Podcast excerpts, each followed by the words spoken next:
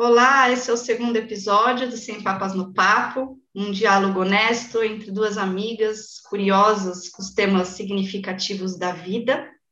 Eu sou Vanessa, idealizadora e coordenadora do Instituto Pitoniza, um centro de apoio à pesquisa e ao desenvolvimento de si mesma.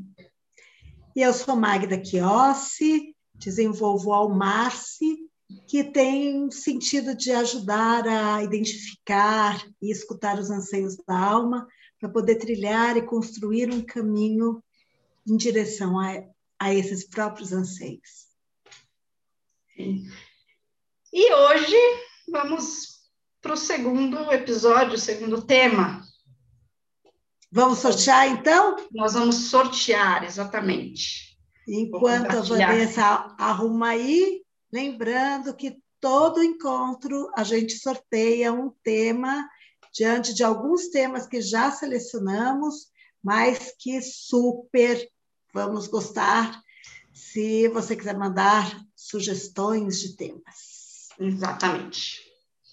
O primeiro episódio foi papéis sociais. Vamos considerar é, este episódio. Foi, já começou bombando. Então, só para mostrar mais uma vez aqui a listinha de temas, são até o. É, que eu coloquei mais um, então agora a gente vai até o 53. Ah, 57, né? Porque é o. Isso, 57. Tá.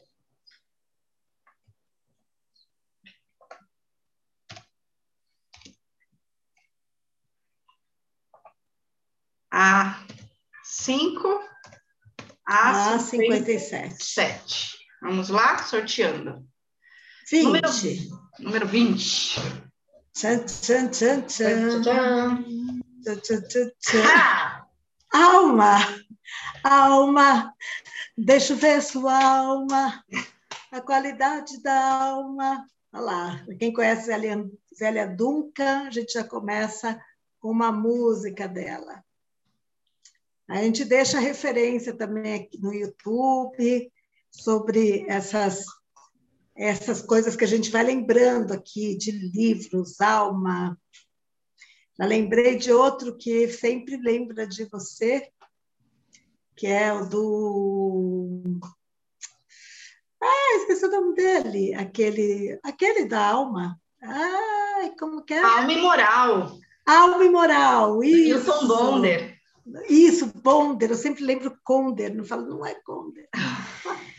Sim. Ai, alma. Primeiro, eu acho que uma coisa louca é assim eu nem me arrisco a dizer o que, que eu acho que é alma. Porque. Uhum. Você arrisca? Você se arrisca a dizer o que é alma? Complicado, hein? Nunca pensei em definir o que é alma, né? E é muito louco, porque o meu trabalho recebeu o nome de Almar-se. Então, é porque, por que eu acho que é difícil é, tentar conceituar a alma? Porque, primeiro, que eu acho que ela está muito misturado com questões religiosas. Eu não tô... Primeira coisa, assim, acho que a gente ainda vai chegar a falar disso, não tenho a intenção de, de abordar esse tema, é, mas eu, eu queria só que a gente deixasse bem claro aqui, pelo menos eu deixo, gostaria de deixar claro, que eu diferencio muito espiritualidade de religião. E eu sei que tem muita gente que vê isso como a mesma coisa. Religião pode ser uma forma de desenvolver, acessar, de estar mais próximo da sua espiritualidade. Mas eu posso ser uma espiritualista, posso buscar minha espiritualidade e não ter religião. Então, então, qualquer coisa, pelo menos que eu vou falar, e eu acho que a Vanessa também, mas qualquer coisa que eu for falar aqui de alma, ele não tem um significado religioso. Nem o meu. Então, nem o seu, né? Não. É, eu acho que isso é legal a gente deixar claro. Uhum. Você quer? Posso falar o que é para alma para mim? Vamos embora. Toca pau. Engraçado, quando eu falo de alma, eu lembro muito do próprio self que o Jung uhum. uh, falou que é o si mesmo que é como se fosse a nossa porção, a parte de nós, como nosso parte, como se fosse parte do nosso espírito, que vem que, que, é como se que é o que contém a talvez o nosso eu mais puro, que é a nossa verdade pura. Né? Por mais que aqui a gente não vai filosofar o que é verdade, o que é puro, uhum. mas num, num contexto mesmo de pensar um lugar que nem sempre uma parte nossa que não foi modificada pelo meio, modificada pelos condicionamentos sociais, e que é como se contivesse as, é, a nossa verdade, a nossa genuína verdade, nossa genuína essência. Né? E, e para mim, falar de alma é falar desse lugar, né? desse lugar que pode ser absolutamente desconhecido para mim. Uhum. Ou eu posso ter só umas pistas. Sim. E eu acho que quando. E é muito interessante, porque na semana passada a gente falou de papéis sociais, a gente é, falou de alma. Isso, como se fosse assim: quem é a Magda profissional, mulher, mãe, amiga e todos os outros papéis, irmã e todos os outros papéis sociais, da alma, como que é a alma da Magda? Quem é a Magda? Fora desses papéis sociais. É como se fosse assim, quem é a Magda de verdade lá dentro? Né? A parte que não foi transformada, que não foi é, poluída uhum. Pelas histórias, pela trajetória da vida. Né? Como se a gente estivesse falando de duas coisas bem distintas. Super incrível. Para mim também tem muito isso. Assim. É, alma, não acho que é possível definir, porque eu não acho que alma é. Alma só não é. Eu uhum, acho que se a uhum, gente fala que alma é alguma coisa, a gente está vindo com algum conceito do passado, né? Então, não e que a alma não cabe em nada que é definido pelo passado. Né? Então, não dá para dizer a alma é. Eu só consigo dizer o que a alma não é. E aí eu consigo identificar também a partir das ações das pessoas e de mim e reconhecer subjetivamente quando tem alma quando é a alma que está falando ou não. Né? Então, é quase como se a alma ela não, não conseguisse capturar, não dá para capturar a alma. No máximo, eu consigo fotografar, em algum momento, falar assim: aqui ela está se manifestando, ou aqui ela não está se manifestando. E, e para mim, tem muito a ver com um dos propósitos que a gente traz nesse bate-papo, que é espontaneidade. É, é, é, tem algo que é, que é espontâneo, que é algo que é, como você disse, que é puro, que é verdadeiro, que não está podado por pensamentos. E tem algo na, na alma que também, eu, quando eu consigo identificar que tem lá, tem a ver com, com um período temporal, né? Então, a, a alma ela só pode estar presente, só pode estar presente no presente, no agora, né? Tudo que é uhum. muito para o depois, para o futuro ou para o passado, não é alma para mim, não é a própria alma falando. Uhum, que legal, que legal. E eu acho que tem isso, né? Quando tem a coisa do, do presente, porque é o que está aqui, né? Porque até me veio agora você falando, falando assim, porque até quando a gente pensa no passado, o que, que era de verdade? Né? Primeiro, algum, o que, que é verdade, que não é minha fantasia, Uhum. E quem disse que eu estava sendo espontâneo ou não? Mas quando a gente olha o passado em alguns aspectos, e aí assim, aí eu tô, tô aqui só refletindo em cima do que você falou.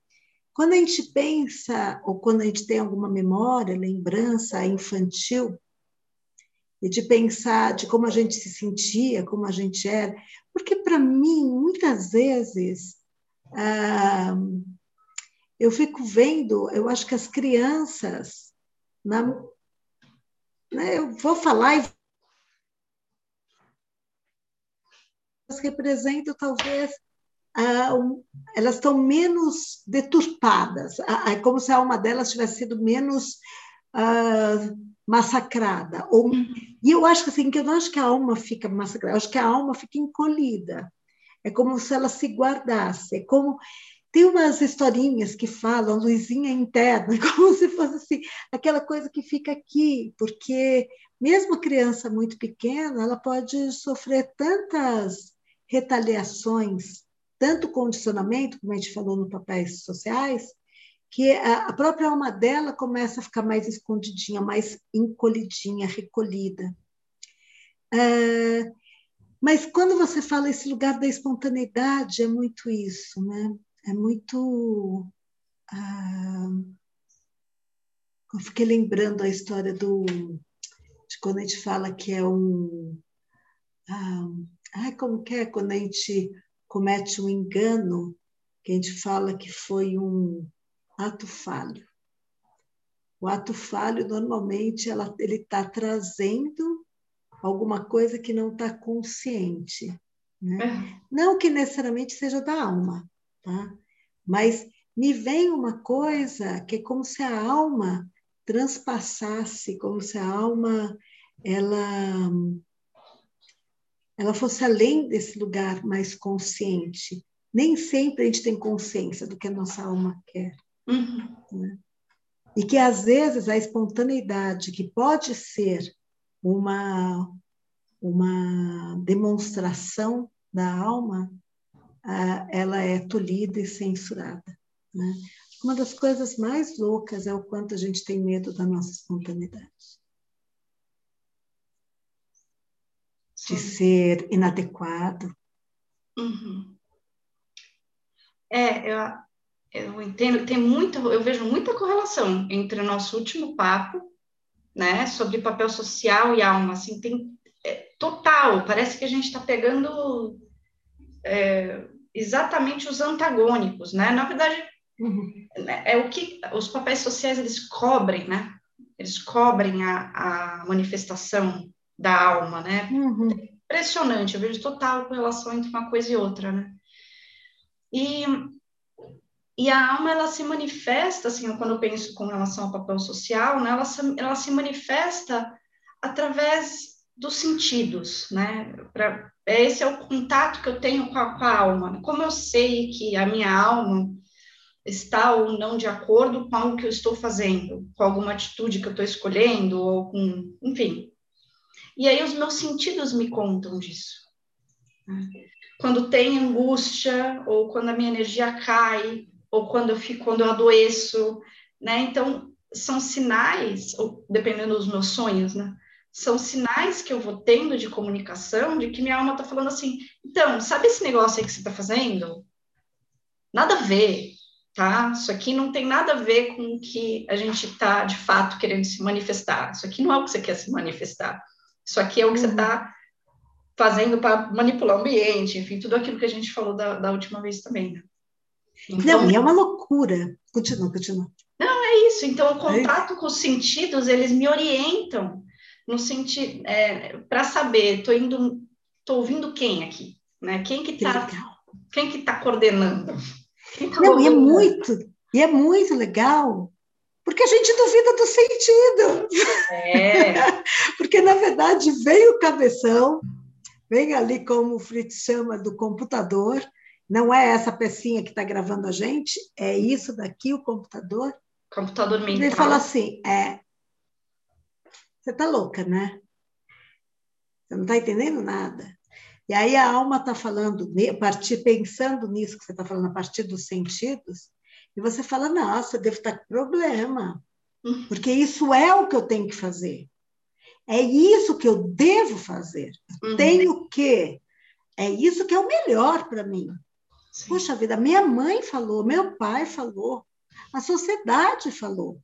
Então é isso. E aí a gente começa um processo, e aí eu fiquei lembrando até das doenças autoimunes, como se fosse assim: eu começo a ir contra mim mesma. Eu sou o erro. Sim. Eu é que não sei. É, tá vendo? Eu tenho um problema, eu tenho, como o povo fala, eu tenho um defeito de fábrica. Eu sou o erro. Uhum. Né? Então, esses sinais é que são errados. Isso mostra que eu tenho um defeito. Isso mostra que, como eu sou, e eu acho que assim, papel social fala de adequação.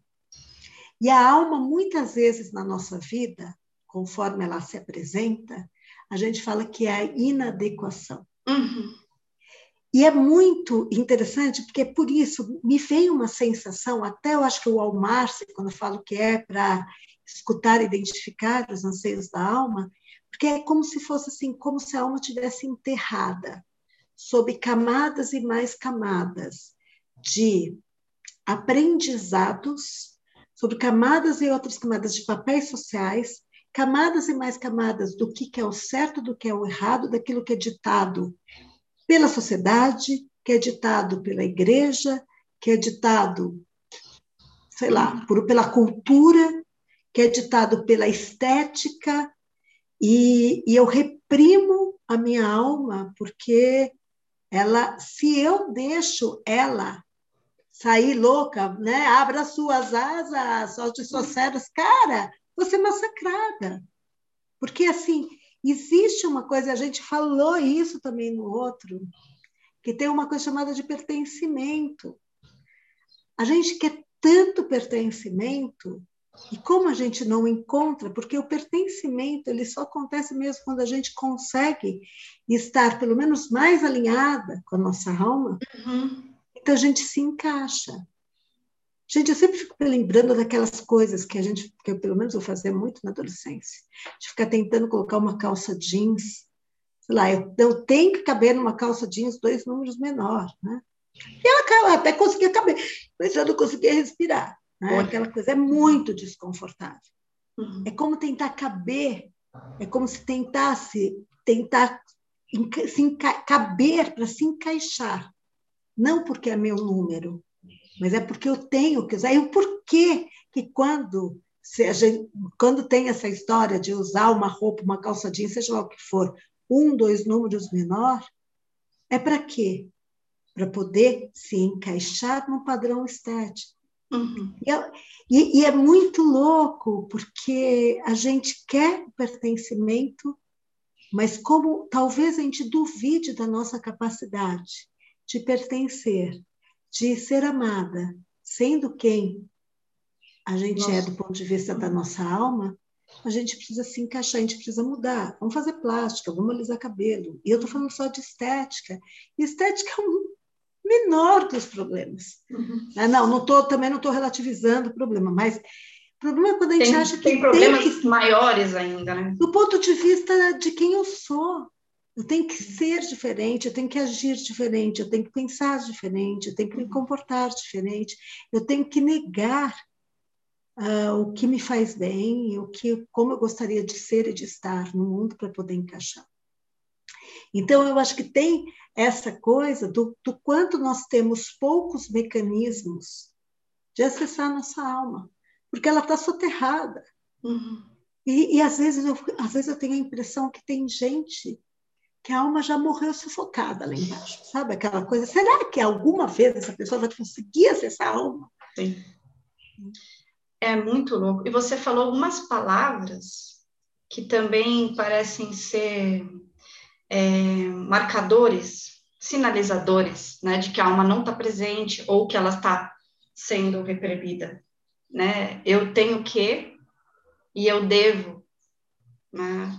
É, o certo é, o bom é, né? As definições do que é bom, do que é ruim, de como deve ser, o que eu devo fazer, o que eu não devo fazer, também tem tudo uhum. a ver com o que a gente estava falando na última vez, parecem pontuar, ó, aqui não está tendo alma. Porque quando a gente tem que fazer algo, é porque nós não estamos querendo. E, e alma, ela tem um, para mim, ela tem um, um, um, sinalizador positivo, né, o contrário do sinalizador negativo, que é a vontade que é a, a real intenção, a mobilização natural em, em, diante de alguma coisa, de alguma pessoa, de alguma atitude, né? Uh, dessa, dessa liberdade de ação. E aí o tem que e o deve, ou isso é errado, né? Todas essas coisas, né? Como você falou, eu sou errado, né? Essa coisa errada toda, ela encobre a vontade, a vontade real do momento, que é fazer um movimento para lá, quer fazer um movimento para cá, quer dizer alguma coisa, quer se retrair, né? Então, parece que tem um. A, a, a alma, para mim, ela tem essa, essa, esse gosto de vontade, de uma vontade verdadeira, espontânea, né? autêntica, e que ela é encoberta por essas crenças ou essas lógicas mentais do que se deve ou não fazer. E você começou, a, né, a gente começou aqui, você trouxe a alma moral do Bonder, né? É, então, que fala exatamente sobre isso, né? A alma, ela consegue ser fotografada na hora que ela está sendo imoral, porque ela está se transgredindo algo que estaria tá, tapando ela, né? Que é uma regra, uma normatividade do que é certo, do que é errado, do que é real, do que é verdadeiro, quando a vontade espontânea está movendo para outro lugar. Muito legal. Ah, quando você fala do sentido, da vontade, me vem assim, é a alma gritando. Você pode me ouvir, por favor? Olha só, não, não faça, não, isso não é bom. Uhum. Você está te fazendo mal. E eu acho que é isso, é, é aquilo que a gente sente no corpo. Às vezes é uma intuição também, é um, uma percepção do que está acontecendo. E, e, e, e, me vem essa coisa da, da, dificuldade que a gente tem de confiar uhum. nisso, né? E, e assim, me vem muito algumas coisas, exemplos práticos, sabe? E eu acho que até por conta do meu trabalho, é, trabalho também com um tarot terapêutico, e tem uma coisa que o que leva muita gente, é muito legal, porque ah, como o meu trabalho não é de adivinhar futuro, eu não acredito nisso, uhum. ah, e se isso existe, eu não quero para mim. Mas o que, o que, que leva as pessoas, às vezes, precisarem de um oráculo? E vamos pensar que não é um oráculo, não é uma magia, porque tem uma coisa do simbólico, uhum. porque dentro do, da, dentro do próprio trabalho do Jung é tentar entender o que os simbólicos estão falando. É como uhum. se os símbolos estivessem acessando a alma, ou o self, como o ser interno, o meu eu interior. Uhum. E a ideia é assim, cara, tipo, eu estou surda porque minha alma está dizendo. Só que, ao mesmo tempo, o que me faz querer que alguém interprete esses símbolos para mim, é porque eu estou confusa. Porque normalmente tem, existem sinais, existem coisas acontecendo. Ou eu estou na dúvida, ou eu, eu não estou me sentindo feliz, eu não estou me sentindo realizada com, sei lá, dentro de uma atividade profissional, ou às vezes eu não estou me sentindo feliz dentro de um relacionamento. Só que existe uma briga interna, que é eu não estou me sentindo feliz, que é aquilo que eu falei, mas o problema sou eu. Mas olha só, essa pessoa é tão bacana, essa pessoa, pessoa diz que me ama, que me adora. Ah, ou então, ah, olha só, eu vou ficar sozinha, não posso, isso não pode ser verdade. Eu acredito, e eu escuto muita gente falando, cara, eu não confio. Não, mas o problema sou eu, eu que sou neurótica. Ou então, é tudo isso. Eu fico com tanta dúvida que eu preciso que alguém que muitas vezes não sabe o que está acontecendo dentro de mim, e por esses símbolos, por esses arquétipos, possam decifrar o que está acontecendo dentro de mim. E aí eu percebo que, às vezes, quando eu apresento o que esses arquétipos estão querendo dizer, a pessoa faz assim: eu sabia, eu sabia, mas eu precisava dessa confirmação, uhum. porque senão eu acho que eu que estou, que eu que sou o problema. É como e isso me vem uma coisa assim, até mesmo para ouvir a nossa alma, até mesmo para acessar a nossa alma, a gente precisa de companhia, a gente precisa de apoio.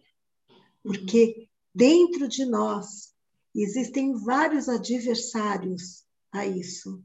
Porque é exatamente a, eles não querem, não é que eles não querem, eles têm medo. Eu vou brincar assim: esses adversários, essas vozes que moram dentro da gente, elas foram treinadas a acreditar que se você não fizer esse caminho, como eu disse, você vai ficar sozinha, você nunca vai ser amada, você nunca vai ser bem-sucedida, você nunca vai ter segurança, estabilidade, prosperidade, todas, todas as coisas. Uhum. Tipo, não acredite em você.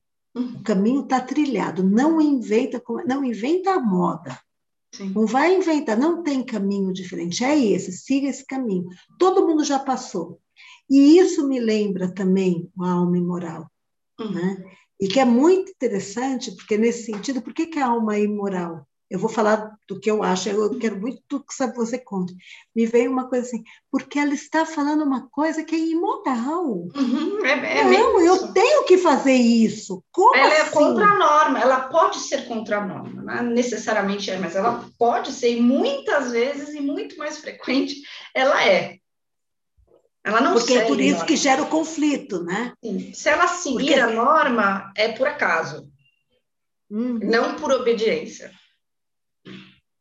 Pois é. Porque se tem ruído interno, assim, entre o que eu estou fazendo e um ruído aqui, tipo, né, a alma querendo, sei lá, sabe que tem para mim é clássico uma coisa assim, não aguento mais esse emprego, eu quero chutar o balde, quero... não pode. É, sim. Né? Então, é, assim, a, a, eu não posso dar ouvidos para isso. Né? Sim, são os, são os uh, inimigos né, da alma, assim, né, pensando nessa, fazendo uma alusão, alusão. E é muito interessante estar falando, né? E aí eu fiquei atenta nisso, né? Quais são os opositores da alma, né? Quem é, e aí, uma das coisas que me veio, além da, da, da fala interna, né, que a gente, de alguma forma, uh, incorpora, né, mas olha só, no próprio, uh, no próprio logo, no próprio nome que a gente dá para esse papo, a gente fala sem papas no papo, e, também fazendo referência ao Papa, né, uhum. que é a autoridade da alma de determinada classe religiosa, né, e quando eu falo de alma, eu, eu entendo que é aquilo que não não não tem não tem uma autoridade sobre a alma, não tem como ter uma autoridade sobre a alma. Né? A alma ela não tem autoridade. E aí eu, eu, eu percebo como é o contrário, né? É quando há autoridade, a alma não está presente, porque ela está funcionando, ela não está funcionando, ela está travada. É, submissa a alguma moral ou alguma regra colocada exteriormente, que a alma nunca é exterior, ela sempre é interior. A referência é interior. Então, a referência de moral é interior.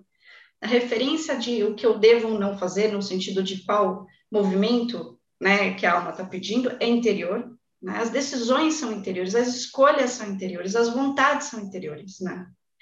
E quanto mais para fora né? Eu vou mais surdo eu vou ficando. Você falou disso, né? É, é uma coisa que me chamou a atenção.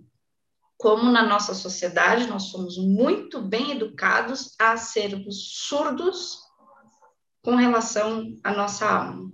Né? E essa dependência externa, né, de que os outros me digam, e o que é totalmente diferente de apoio.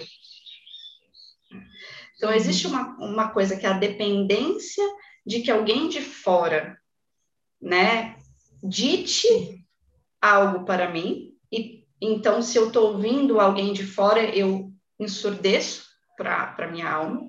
Isso é diferente de eu ter apoio de alguém de fora para ouvir a minha própria alma, né? Que é, por exemplo, o que o seu trabalho faz, né? Que o meu trabalho também faz, que as escutas empáticas, uma psicologia, uma terapia bem feita também faz isso, né? Como re, reeducar o indivíduo a conseguir ouvir a sua própria alma. Então, alma, uma outra palavra que me veio, além de vontade, é autonomia. A alma tem a ver com aquilo que é espontâneo e autônomo, que vem de mim. Né? Uhum. E que a nossa consciência, como a gente chama de ego, é, precisa desenvolver, uma vez que a gente desaprendeu, a arte de escutar, identificar os anseios da alma, né? que até uhum. um dos, dos nomes do Almar. E é, e é tão legal te ouvindo e falar isso, porque quando você fala a moral é interna, a, tudo é dentro. Ah, e, e, e a gente, desde a mais tenra idade, a gente aprendeu que não. O fora é o que tem. É, e aí eu vou falar, é, embora tenha uma certa, série, de, série de questões a palavra verdade, uhum. né? É, muito filosófica essa questão, mas eu vou brincar. A verdade é o que está para fora de você. Está uhum. É dentro somos... de você, na verdadeira. Isso. Nós fomos criados, habituados, condicionados, domesticados, educados, domesticados a acreditar. Você não sabe de nada. Uhum. Imagina, se a gente pensar, é como imaginar a criança não sabe de nada. É aquela história, é uma tábula rasa. Uhum. Né? É, e é de, é de sempre achar, você não sabe. Uhum. Então, e é, e é como se a própria educação mostrasse para a criança que ela não sabe nem de si mesma, nem é. do que está doendo. Isso. isso. não é nada, ai, bobagem, está chorando para tudo isso. Do tipo que, que não é nem visibilizada a dor que ela está sentindo, que Exatamente. pode não ser só fisicamente, mas que não é colhida, não é reconhecida. É. Então, nós somos, desde muito cedo, ensinados a duvidar do uhum. que sentimos e percebemos e dos nossos sentidos. Sentimos não só no sentido de sentimento, mas de sentidos, inclusive, físicos. Cara, eu estou sentindo dor. Uhum. Dor é psicológica. Né? Então, e a gente escuta, e a gente lê, e a gente sabe de tantas teorias também criadas para exatamente dizer: não, você não tem conhecimento. Uhum. E a gente vai ver o próprio processo de educação formal, que é baseado, e por isso que o Paulo Freire é tão importante, ele é importante tanto para a educação infantil como a educação de adultos, que é nessa linha de, de dizer a gente é, que é a educação bancária. É, essa, essa é uma questão do Paulo Freire, que ele fala, é como se fosse o seguinte, nós temos o conhecimento e nós vamos depositar em você o nosso conhecimento. Isso. Você não sabe. Uhum. Você não sabe nada. Sua experiência de vida não tem valor. Né? E, cara, e eu fico, e isso é, é um trabalho intenso conseguir é, desconstruir, ou se não conseguir desconstruir, pelo menos criar uma fenda uhum. nessa crença, nessa. Duvidar. Nessa, como que é? Só de duvidar já é uma grande duvidar coisa, isso. né? Pelo menos assim, exatamente. Exatamente, exatamente. Uhum. A dúvida, e por isso que assim, é o que o pessoal fala, né? eu, eu acho lindo, tipo, uh, a inteligência está na sua capacidade de duvidar. É. Né? Porque é isso, se eu não duvido, eu tô, estou tô sempre submetida a uma verdade. E é isso, nós fomos talhadas para aceitarmos a verdade externa. Isso. Cara, quando que a gente ouve a nossa alma? Por que, que a gente adoece? E eu estou falando assim, adoece psiquicamente, uhum. fisicamente, uhum. tudo, porque somatiza, vai para o corpo. Porque a gente parece que muitas vezes, e eu, eu percebi isso na minha vida toda, como, como essa inadequação fosse algo tão, tão absurdamente grande que eu não conseguia ser reparada. Tipo como se leva um carro na oficina e ele vai lá. Então, olha, ó, tá quebrado, tá amassado, arruma aí. Como essa coisa, sabe aquela frase que fala: Nossa, essa menina não tem conserto. É tipo isso. Ferrou, cara. É, e a gente lembra que na, na, na, no episódio passado a gente falou do patinho feio, olha lá. É tipo isso, só que a diferença é que o patinho feio encontrou o seu pertencimento. nos cisnes. Só que a nossa alma, ela não tem um pertencimento num lugar só. Não. Ela não tem a nossa galera, nossa não. tribo, não. Não. Ela, ela, ela nem é indefinida, porque muda a cada segundo, não é algo definido.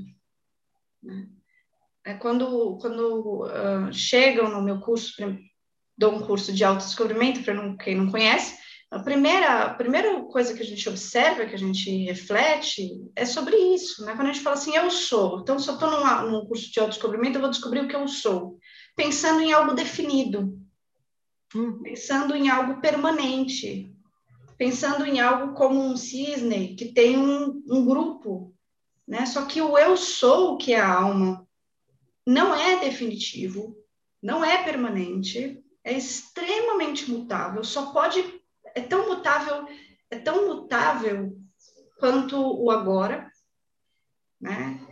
É, então não tem uma forma, né? E isso traz insegurança para as pessoas. Né?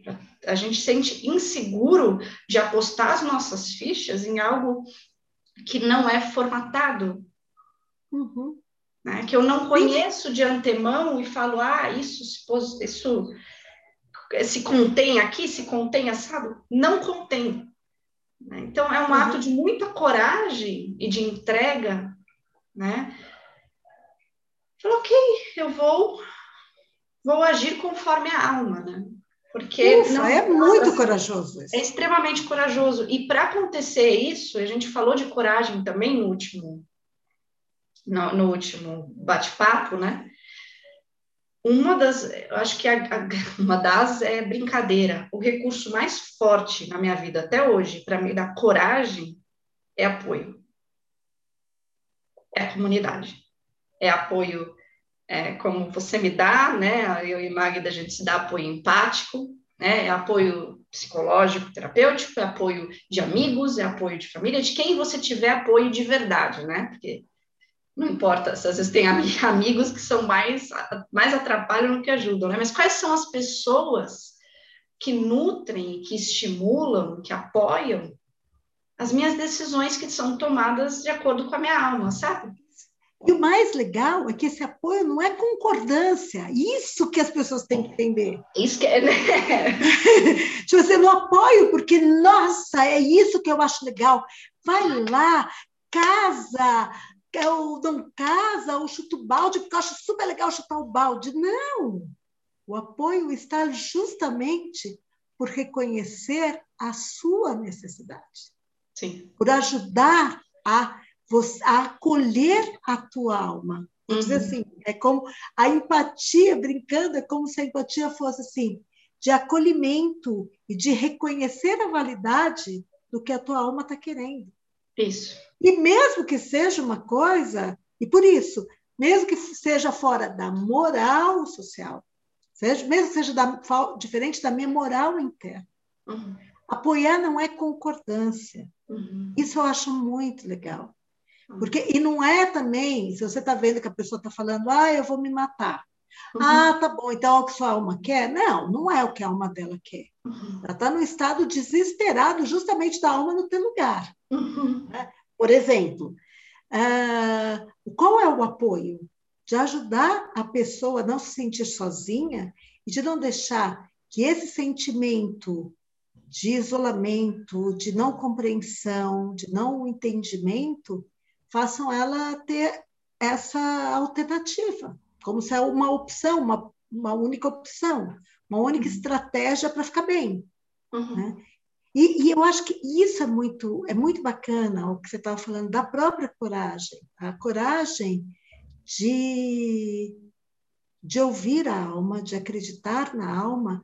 Especialmente, eu volto para a questão da educação, porque é, é, porque é uma coisa assim, tem muitas, é, tem algumas teorias pedagógicas e alguns grupos pedagógicos que estimulam a criança desde cedo a ir para investigação, para sua investigação. Eu quero investigar o que acontece com a formiga. Eu vou lá olhar a formiga. Eu quero é tipo da curiosidade, de não acreditar que o mundo, que as coisas estão definidas de um jeito que uma pessoa adulta, que uma pessoa grande sabe a resposta, que eu não sei.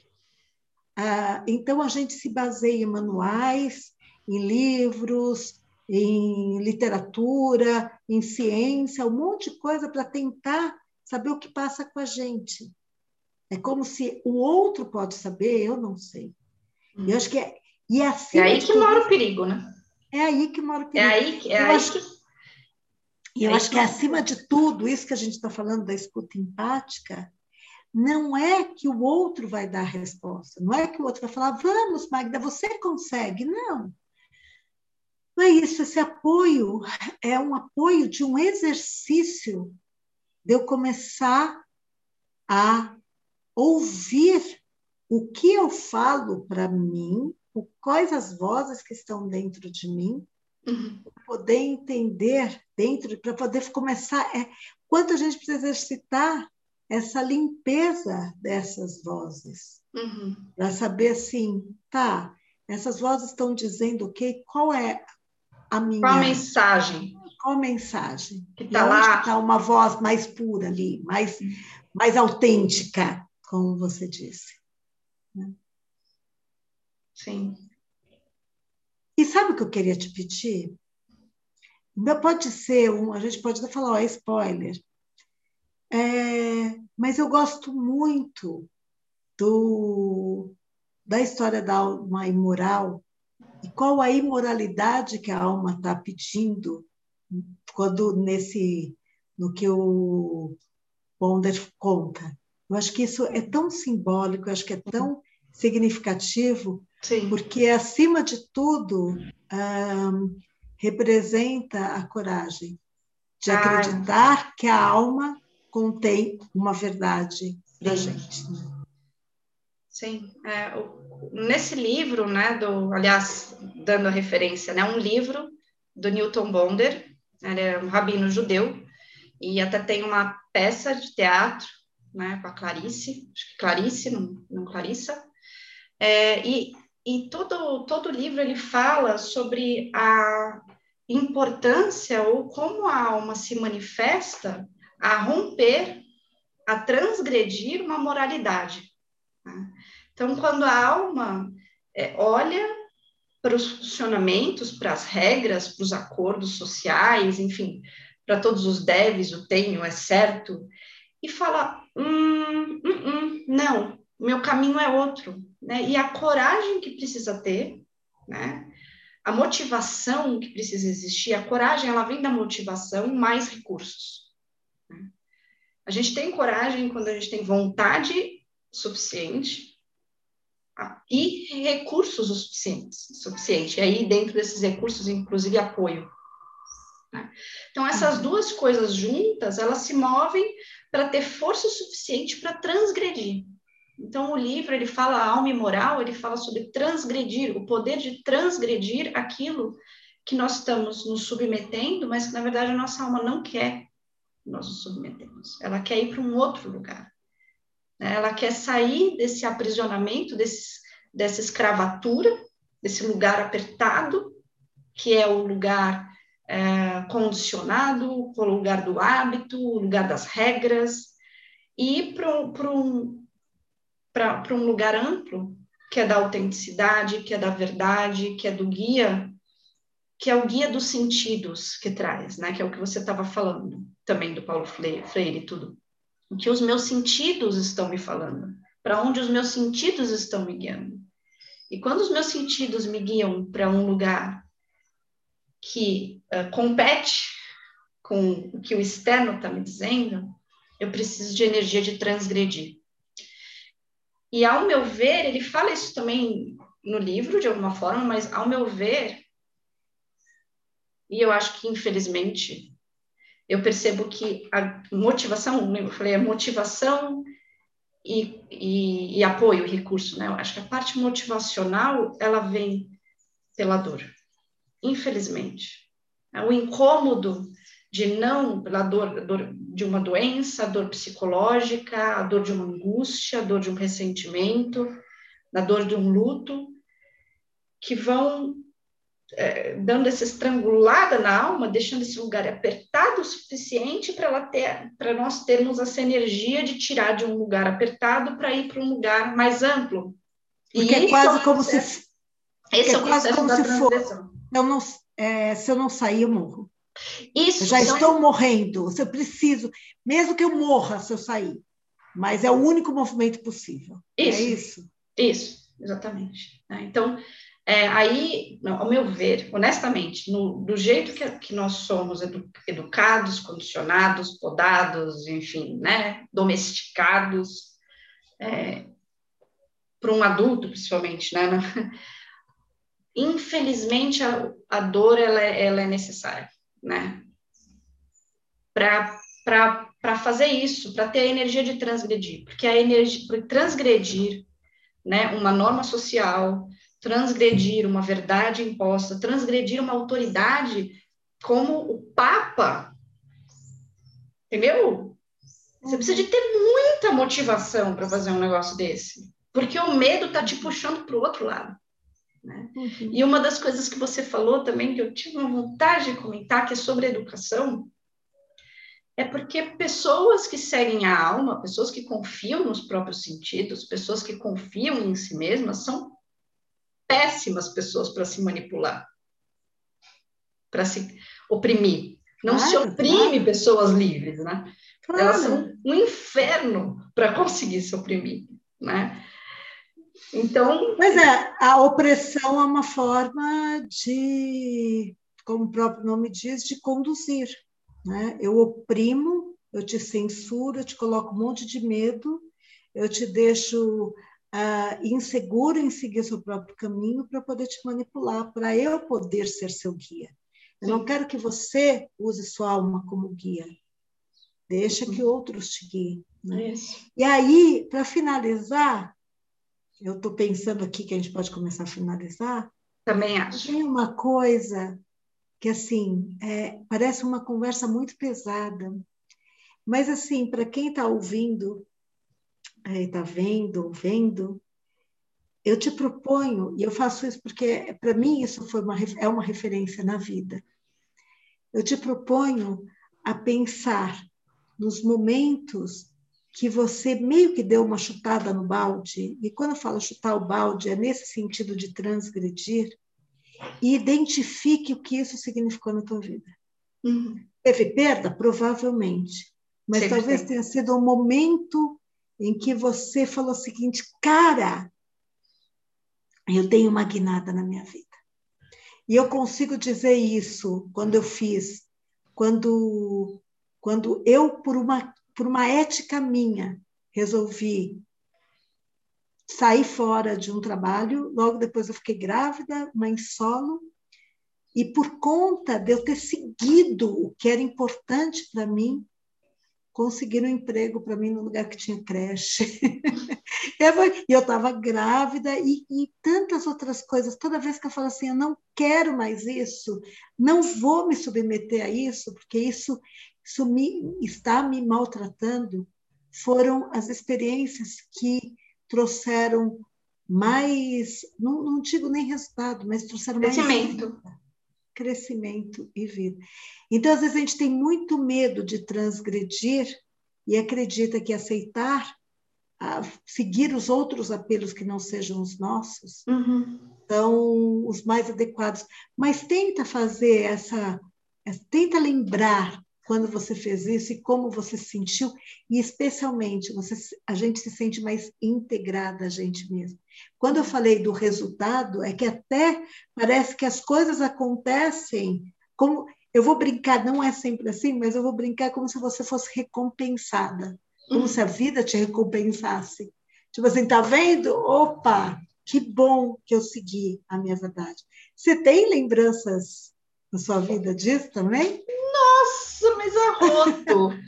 Minha vida foi um grande é, espaço de aprisionamento da alma, aquela pressão. Então, tiveram vários momentos de transgredir, né? Sair da faculdade quando estava quase terminando, porque minha alma estava pedindo outra coisa, né? E me formar em yoga. Né? A própria escolha de pensar em relacionamentos afetivos de formas não normativas, que é extremamente desafiador. No entanto, uhum. eu me sinto né, muito mais viva e, e quando isso acontece, relacionamentos criados, autodesenvolvidos, né, a experiência é única. A experiência é muito valiosa, né? Então, uhum. diversos. E é o, o, próprio momento do impasse, né? Quando isso acontece. Sim, sim. É assim, agora eu vou me desenvolver, né? É aquela é. energia de crescimento. E é muito louco e é muito necessário. Eu acho que é uma vida. Isso é liberdade.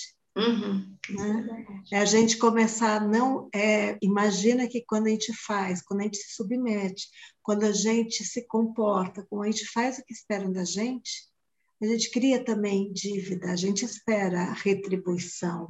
Sabe? A gente espera que isso pague, pague o preço da minha alma. Da minha alma. E quando a gente faz, parece que é sem a gente querer, a gente recebe tem uma troca real, Sim. e não uma troca de dívida. Né? Isso, é, você falou dessa troca de dívida, me veio uma frase que é vender a alma para o diabo. É isso. Exatamente, perfeito. É essa frase.